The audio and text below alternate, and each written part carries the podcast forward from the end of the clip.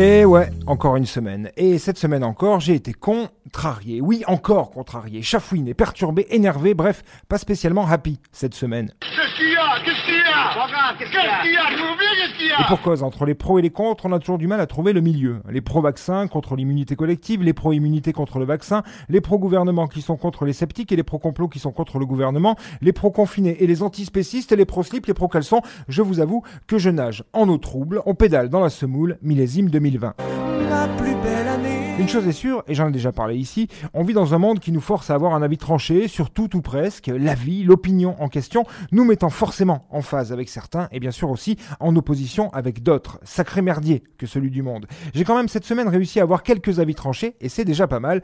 Je vais m'en contenter, me satisfaisant allègrement, mais non sans suffisance, de toutes ces zones grises qui encombrent ma pensée. D'ailleurs, peut-on ici parler du coup de matière grise?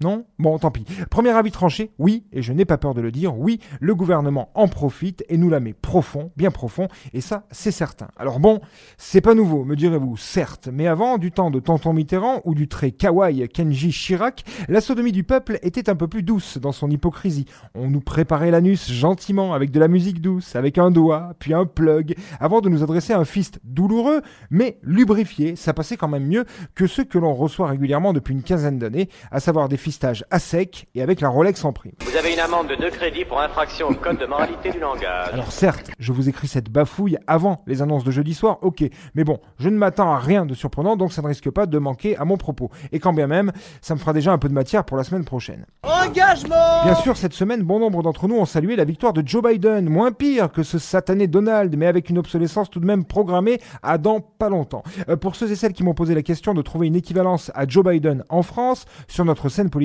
j'avoue que je cherche encore. J'avais d'abord pensé à François Fillon, mais il pourrait passer pour un humaniste face à ce bon vieux Joe, donc euh, j'avoue que je sèche. J'aime bien sa vice-présidente, cela dit, hein. et comme elle sera amenée à gouverner si Joe n'est plus en mesure d'assumer ses fonctions en cours de mandat, je nourris un peu d'espoir tout de même, parce que Papy pourrait ne pas faire trop de résistance face à sa sénilité déjà bien avancée, ou face à un petit microbe à couronne, comme on en croise beaucoup dans les 52 États dont il vient d'hériter. Wait and see, comme ils disent là-bas. Je suis au-delà, ouais. La nouvelle, ou plutôt l'effet d'annonce de la semaine, c'est bien sûr celle des laboratoires Pfizer, qui ont communiqué sur leur vaccin prometteur et qui pourrait éviter 90% des contaminations. Éventuellement, si les tests sont menés à bien, on pourrait peut-être avoir des chances d'envisager une probable vaccination de masse au printemps. Ouais.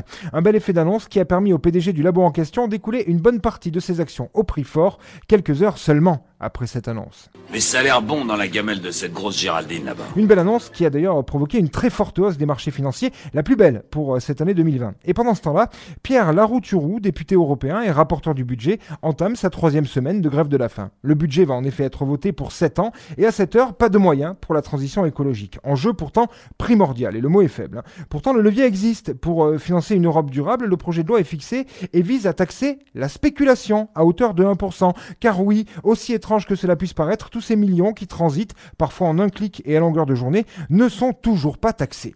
Pierre Larouturou a la solution, il n'est pas entendu, et là, il y a de quoi s'indigner. Un rapporteur du budget qui fait la grève de la faim pour faire valoir le bon sens? Bah, et bienvenue en 2020. Négatif, je suis une mythe en pull-over. Allez, bonne bourre mes petits cons, génère. 37, merde, ma copine a sucé 37 bits.